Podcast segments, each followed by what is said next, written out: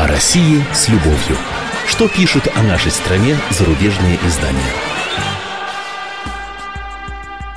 Здравствуйте. В студии замредактора отдела политики комсомольской правды Андрей Баранов.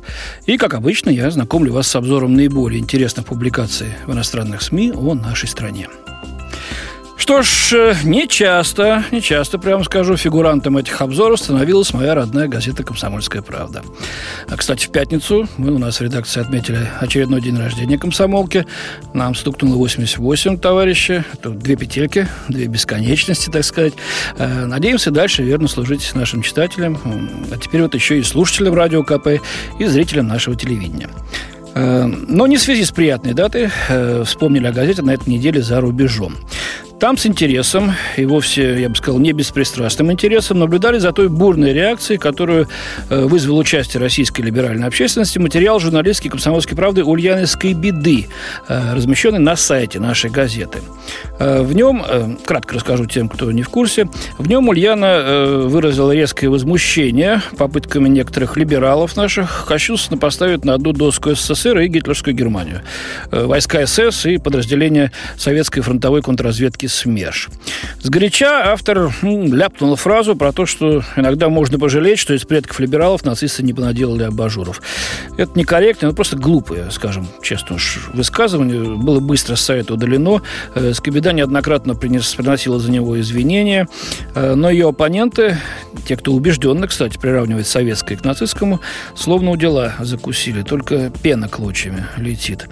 Э, за рубежом историю заметили. В, объектив, в объективистской такой манере изложили. Э, в комментариях оказались на редкость сдержаны, лапидарны, но, но симпатии, в общем-то, не скрывали. Позиция либералов им кажется ближе и понятнее. Я приведу сейчас только один, но считаю характерный пример такой оценки. Вот небезызвестная Маша Гессен в International Herald Tribune пишет. Ничто не вызывает в России такую бурю, как попытка поставить моральный знак равенства между советским режимом и нацистами. Тот факт, что и нацизм, и советский коммунистический режим были тоталитарными, еще не означает, что их можно сравнивать. Наивно полагают многие россияне. Наивно, да? Колумнистка комсомольской правды Ульяновская беда извинилась за свою фразу про абажуры, но выразила изумление тем, что ее высказывание оскорбило всех евреев. Люди не поняли, что мой пост был не за методы нацистов, а против тех, кто пытается принизить роль Советского Союза в Великой Отечественной войне, кто хочет украсть у России эту последнюю духовную опору. И вот тут Гессен начинает строчить из пулемета прямо-таки. В России победа в войне считается единственным, безусловно, позитивным историческим событием 20 века, отмечает она. Поскольку история СССР плохо изучена, победа стала неотделима от всей структуры СССР. Кажется, кажется, будто невозможно восхвалять победу, не восхваляя заодно советский режим, его вооруженные силы, включая тайную полицию и даже Иосифа Сталина. Это капкан истории, который Россия сама себе расставила, капкан, в котором она все больше застревает с каждым годом, заключает автор. Э, вот такой логически словесный трюк. То есть получается, смотрите, что победа – хорошо, советская армия, ее обеспечившая – плохо, разведка и контрразведка, боровшиеся с врагом, ну, еще хуже. А, а уж режим, руководивший и армией, и вот спецслужбами, ну, это вообще исчадие ада, преступник на преступнике. И восхвалять их, как выражается Гессен, не за что. Э, вы знаете, по-моему, она сама добровольно запуталась в исторических силках и что-то там вещуют про капканы, в которых, мол, угодили другие. Э, ну, а вообще вся эта полемика комсомолки с либералами, которые так и не угомонились, сейчас, по-моему, перегруппировывают силы, чтобы продолжить ее на следующей неделе. Так вот, эта полемика подробно отражена на нашем сайте kp.ru. Там и тексты, и аудио, и видеофайлы. Кому интересно, пожалуйста, заходите, смотрите, делайте выводы, чья позиция вам ближе. К другим темам. Э, много писалось, как всегда, о Владимире Путине. По разным поводам, но в критическом, конечно уж как иначе ключе. Мол, рейтинг якобы снижается, доверие падает, еще немного, еще чуть-чуть, цены на нефть, газ упадут, и каюк путинской суверенной демократии, а вместе с тем и попыткам России вести какую-либо значимую самостоятельную политику на мировой арене. Ну, в общем, не нравится Владимир Владимирович Западу. Ну, не нравится-то не нравится, а реалии учитывать надо. И в этой связи очень мне показательной показалась публикация Марка Адаманиса в американском журнале Forbes. Читаем. Пока Левада-центр не закрыли, ну, тут я от себя должен пояснить, что социологическая служба «Левада-центр» в числе других наших НКО получила от властей э, требование зарегистрироваться в качестве иностранного агента, э, как получающий частичное финансирование из-за рубежа. Тут есть некоторые коллизии. Но на Западе ее считают наиболее такой независимой социологической структурой в России. Так вот, возвращаемся к публикации Адаманиса в Форбсе. Пока «Левада-центр» не закрыли, стоит подчеркнуть его великолепную работу по отслеживанию рейтинга Путина. В апреле 2013 года 63% россиян, столько же, сколько в декабре 2011 года, одобрили работу Путина на его посту. Да, нельзя вернуться в те счастливые годы нефтяного бума, когда его рейтинг часто зашкаливал до уровней, характерных для Ким Чен Ира. И западная пресса твердит, что популярность Путина стремительно падает. И вот тут Адаманис возражает. Судя по цифрам, за последние полтора года, пишет он, число сторонников и противников Путина остается поразительно неизменным. Э, упрощенные теории разбиваются о реальность. И обозреватель советует политикам и просто любопытствующим следить за тем, что происходит в России на самом деле, а не за тем, что может случиться однажды в будущем. На данный момент э, рейтинг Путина статичен. И сам Адаманис полагает, что это знак того, что стратегия Запада «ждем, пока Россия рухнет» не особенно удачна. Ну что ж, да услышат его все имеющие уши. Еще о Путине. Э, да, вот иногда наши читатели ворчат, пишут в откликах э, на сайте, что это вы все описываете, скажем, каждый шаг, э, каждый чих Обамы? Что ест там, на каком лимузине ездит, на чем летает и так далее. Но, знаете, читаю я зарубежную прессу и вижу, что жизнь российского президента там тоже держит под линзой. Вот вам свежий пример. Редакционная статья в немецком журнале «Фокус». Путин тайно построил в Кремле вертолетную площадку. В скором времени, читаем, президент России Путин будет добираться до места работы на вертолете, что позволит существенно разгрузить плотный московский трафик. Своей пересадкой на вертолет российское руководство хочет доказать, что оно действительно серьезно заботится о народе. Однако путинский воздушный трюк, говорится далее, уже успел разозлить ЮНЕСКО. Все дело в том, что Кремль включен в список всемирного наследия ЮНЕСКО, а потому, согласно Конвенции по сохранению всемирного культурного наследия, информация о любом изменении на территории памятника, находящегося под охраной ЮНЕСКО, должна поступать в Центр всемирного наследия.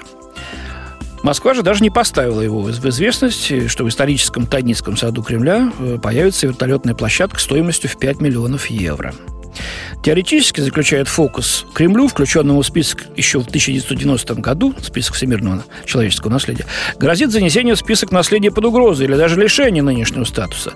Однако эксперты считают, что переговоры по этому вопросу затянутся на годы, да и для самой ЮНЕСКО России необходимо в качестве спонсора. Вот такой вывод. Э, ну, все мы надеемся, что историческим знаниям Кремля площадка не повредит. Э, тем более, что в течение года эксперты с помощью многочисленных датчиков изучали возможное воздействие, пришли к выводу, все будет хорошо. Но, опять-таки, кому интересна история вопроса, заходите на наш сайт kp.ru, э, там все об этом есть. Дальше идем. Отголоски шпионского скандала слышались на этой неделе на страницах западной прессы. Так, американская, например, э, The Washington Post, тоже в редакционной статье, с раздражением, как мне показалось, пишет. В современном неспокойном мире иметь шпионские сети жизненно важно по целому ряду причин. От борьбы с терроризмом и дисбаланса вооруженных сил до раскрытия планов непредсказуем... непредсказуемых лидеров в Тегеране и Пхеньяне.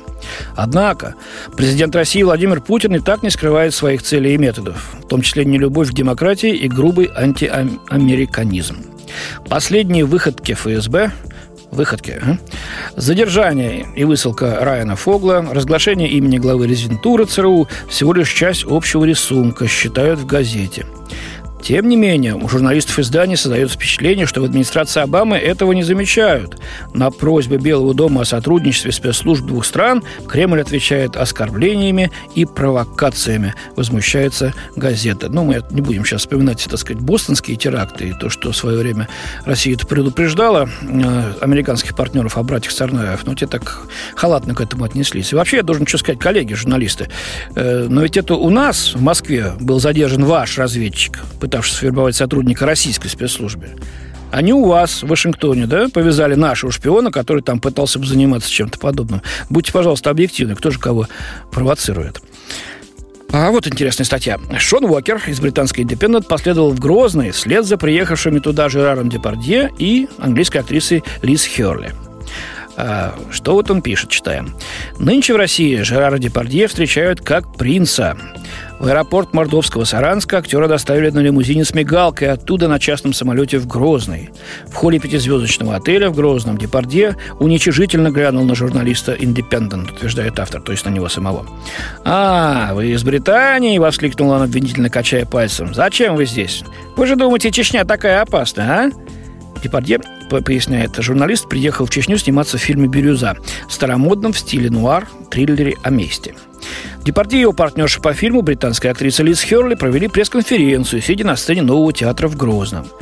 Херли сказал, что съемки в Чечне – прекрасный шанс посетить уголок мира, который я не обязательно рассчитывал посетить раньше. Теперь я очень польщена честью и, и горжусь, что мой фильм снимается в таком красивом городе. На вопрос о ее встрече с Кадыровым она не отвечала. Я здесь только для того, чтобы говорить о фильме. Э, читаем дальше публикацию. Режиссер фильма француз Филипп Мартинес пришел в бешенство, когда один иностранный журналист спросил, есть ли параллели между темой фильма «Местью» и предполагаемыми убийствами из мести, жертвами которых пали враги Кадырова. Вот так вот Индепендент формулирует проблему. И вновь увидев журналиста в отеле, Депардье сказал ему, видите, вас еще не убили. Ну, автор предполагает, что Департье намекал на несправедливые журналистские репортажи из Чечни. Ну, короче, срезал Департье британца. Ну, что, в журналистской работе такое случается. А, но, к чести Шона Уокера, я должен сказать, он все это описал, хотя и не без мстительной иронии. Но от прямых нападок удержался. Молодец. И в завершение об алкоголе. Сенсация из сенсаций. Россияне стали меньше хвататься за спиртное – по крайней мере, так считает Эдуард Штайнер из немецкой Die Welt. Долгое время, пишет он, на российских улицах и площадях можно было наблюдать следующую картину. Независимо от того, стоял ли сильный мороз или палящий зной, мужчины и женщины разного социального статуса пили пиво. Это считалось прикольно. И сейчас вообще-то пьют. Но, тем не менее, читаем дальше. Теперь же, отмечает журналист, этому явлению, кажется, пришел конец. Ведь с начала 2013 года потребление пенного напитка в России значительно сократилось. Международные пивоваренные концерны теряют свои позиции на российском рынке. Так, объемы российских продаж крупнейшей в мире пивоваренной компании Anheuser-Busch InBev сократились за это время на 17%. Голландского Heineken и турецкого Anadolu Efes, соответственно, на 5%. О снижении общероссийских продаж и сокращении производства на 10,5% по сравнению с прошлым годом заявляет и Росстат. Причина происходящего, продолжает Штайнер, кроется в широкомасштабной кампании российского правительства, направленной против слабоалкогольных напитков. Квантовый прыжок был сделан еще в прошлом году, напоминает автор. Тогда пиво впервые приравняли к алкоголю и ввели для него все соответствующие ограничения. Например, согласно новому закону, недавно вступившему в силу, реклама пенного напитка была запрещена на телевидении, в прессе и в интернете. Также под запрет попали и ночная продажа пива в небольших магазинах и киосках. И на 25% были были повышены акцизы на пиво. Таким образом, подытоживает Штайнер, государство, государство лишило пива тех привилегий, которыми оно пользовалось в прошлом десятилетии. А вот, кстати, за этот же временной отрезок на 7,8 снизились объемы продаж водки. Ну, это уж вообще, по-моему, фантастика.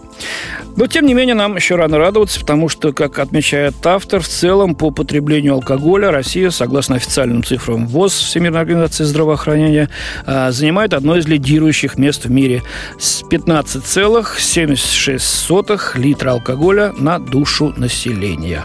Вот так. Ну вот все у меня на сегодня. До свидания, хороших выходных. В студии был замредактор отдела политики комсомольской правды Андрей Баранов. О России с любовью. Что пишут о нашей стране зарубежные издания?